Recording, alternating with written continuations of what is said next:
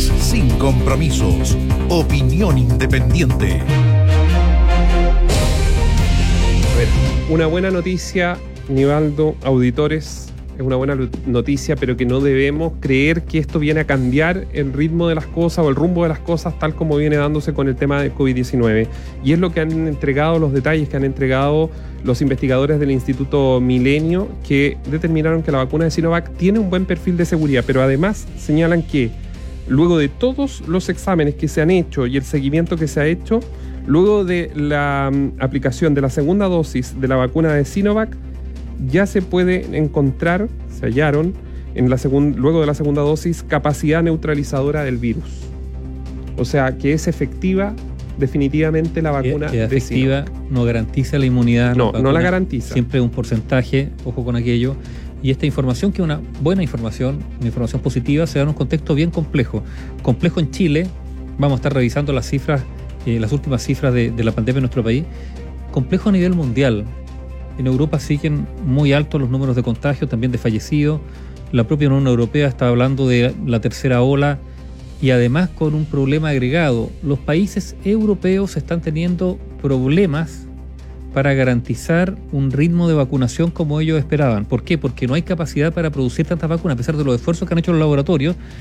La producción de vacuna está siendo más lenta de lo previsto y, por lo tanto hay varios países que están señalando que ellos quisieran vacunar más, pero hay un problema de stock que se deriva de la capacidad de producción. El panorama mundial es complejo, en nuestro país también lo vamos a estar viendo. Claro, se están sumando vacunas. Está pendiente lo de AstraZeneca, pendiente en qué sentido. Se está vacunando con AstraZeneca, eh, vinieron todas estas dudas respecto a casos de mm, tromboembolias eh, en algunas personas vacunadas, que ha señalado la OMS, Organización Mundial de la Salud, que hasta ahora no hay nada que reprocharle a esa vacuna, que estadísticamente los casos, se, hizo una investigación sobre 17 millones inoculadas con eso y dice que los casos que se han registrado de, trombosis o embolia son estadísticamente los similares a cualquier grupo eh, poblacional, pero en todo caso mañana la Agencia Europea de Medicamentos va a entregar una nueva información o va a actualizar la información sobre AstraZeneca, eh, en virtud de la cual los países algunos de los cuales han suspendido la, vacunación con, ese fármaco, lo pueden retomar o no.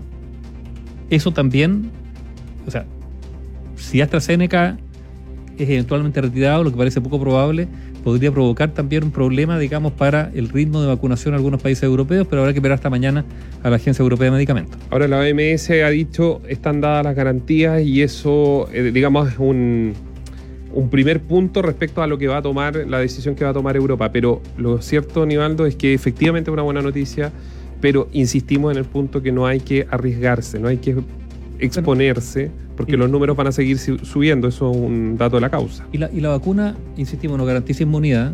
Eh, la vacuna, digamos, sirve, pero, pero lo prioritario son efectivamente la disciplina sanitaria que, que se está exigiendo, digamos, a los ciudadanos de todo el mundo para mm, no impedir los contagios, pero lo menos aminorarlo, hacerlo más difícil, porque la situación está compleja. Piensen ustedes que en Europa buena parte de lo que está ocurriendo, con la, algunos hablan de incluso de tercera ola, se debe a las nuevas cepas, que son mucho más contagiosas, más agresivas. En nuestro país se supone que podrían haber ya ingresado algunas, no lo sabemos, pero eh, la cepa británica y la cepa brasileña. La, británica y la brasileña están entre nosotros y es una realidad. De hecho, el, último, el último informe incluye que efectivamente se confirma. De hecho, hay algunas clínicas que han eh, señalado que aparentemente se trataría de ellas. Pero, ¿cuál es el tema? Es que si se hace el PCR, eh, no se determina con exactitud de qué, tipo de cepa es. Y si son altamente infecciosas, eh, bueno, yo creo que hay que empezar a monitorear respecto a la evolución justamente de esas cepas que son personas que sí o sí tienen que estar en cuarentena. No hay, no hay ninguna, todos tienen que estar en cuarentena, pero una persona que contrae una de estas cepas, la verdad que está poniendo a un número importante en riesgo. Bueno, la situación en nuestro país ha puesto nuevamente en el tapete, lo hablamos, también ayer no, eh, el tema de las elecciones, de abril. Ahora, como coro salieron a decir que se tienen que materializar sí o sí, o sea, no hay ninguna posibilidad de un acuerdo constitucional para trasladar las elecciones. Bueno, es que depende, Néstor. Eso es lo que yo digo, depende. Depende de la situación en que se esté. Y fíjate que, claro, se requeriría una reforma constitucional para alguna elección, pero tengo entendido que, que para postergarlas ya postergadas no. Bueno, mira, como sea, ayer lo hablábamos, esto solo va a ser posible si efectivamente las cifras del coronavirus siguen estando malas o empeoran, en términos de ocupación de camas críticas, de activos, eh, personas activas, digamos, con el virus activo que por lo tanto pueden contagiar a otro, o, o la cifra de contagios diarios, o la positividad, todo eso. Pero también está lo otro, esto solo puede ser concretarse en virtud de un acuerdo donde un rol importante juegan los científicos, lo que puedan decir, pero un acuerdo donde estén buena parte de la oposición. O sea, esto probablemente, ayer lo decíamos, si desde la oposición finalmente surge la iniciativa, esto se puede, esto puede avanzar. Y si surge, probablemente lo sea de la mano del colegio médico. Es que eso yo creo que aquí la opinión final la van a tener todos los que tienen una expertise ya en este tema, un año se ha generado una cierta expertise al respecto, pero además el colegio médico. Sea, ahí va a estar, va a ser clave respecto a lo que los políticos van a tener que determinar, porque efectivamente si los indicadores son malos, se puede realizar una elección bajo ese paraguas, bajo ese contexto, imposible. Pero bueno, Nivaldo, llamaron a consulta. Llamaron a consulta, que es como se dice en la diplomacia cuando alguien se enoja con otro país. Los países se enojan entre ellos. Usted lo ha escuchado, en Perú, ¿se acuerdan cuando estuvimos con el tema de la Haya? Se llamaba consulta al embajador de Chile en Perú muchas veces, en Argentina también ha ocurrido. Bueno, eh, la única respuesta real a los dichos del presidente de los Estados Unidos, Joe Biden, de que tildó de asesino en definitiva al presidente ruso Vladimir Putin, fue llamar, es lo único que se sabe textual, es que se llamó a consulta después de esos dichos al embajador de Rusia en Estados Unidos. O sea, que se regrese a su país. Uno se pregunta, y esto le va la una entrevista televisiva, eh, es una entrevista televisiva em, que se hizo el, el martes, que se difundió hoy día. El martes en la noche algo, algo se adelantó, por ejemplo, en materia migratoria, ¿no es cierto? Em, a la cadena de televisión ABC News.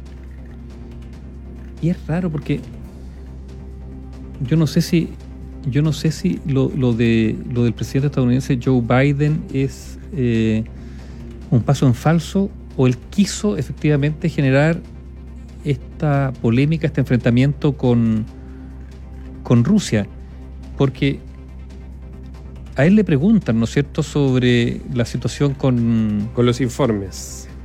Sí, pero no está claro porque como como la entrevista de anoche, no está claro cuándo se hizo, si se hizo cuando ya estaban evacuados los informes que señalaban que había habido una intervención por parte de los servicios secretos eh, eh, estadounidenses, una intervención de, de, Rusia en las elecciones pasadas.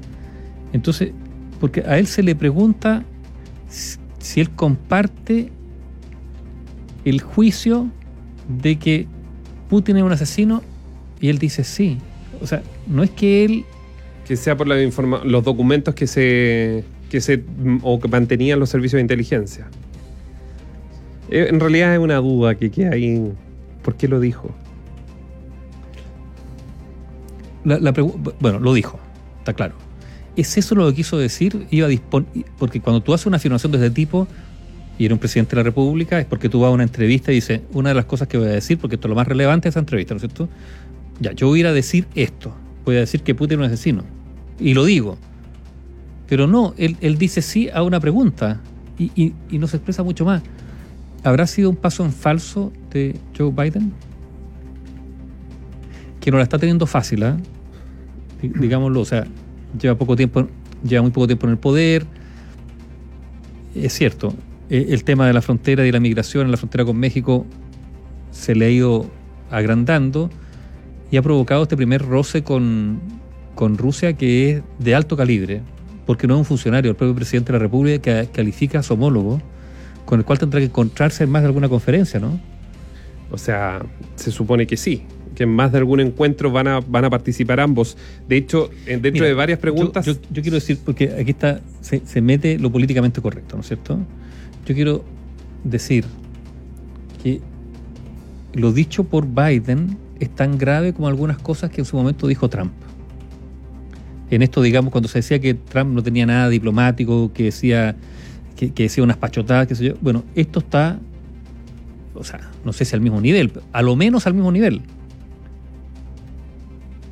Y yo creo que para la diplomacia estadounidense lo, estas declaraciones son, van, a, van a constituir un peso. Ahora, yo creo que sí había una estrategia detrás, porque de hecho, cuando en la misma entrevista el presidente de Estados Unidos eh, declara sobre el mandatario Vladimir Putin, sobre las consecuencias que deberá pagar, dice el propio Joe Biden, dice que todos los esfuerzos que hizo Rusia para sabotear en definitiva o que ganara Donald Trump en las elecciones del año 2020, van a, va a tener que pagar van a tener consecuencias Rusia respecto a eso y que llegarían pronto. Además dice, pagará un precio textual, dice Joe Biden a ABC News.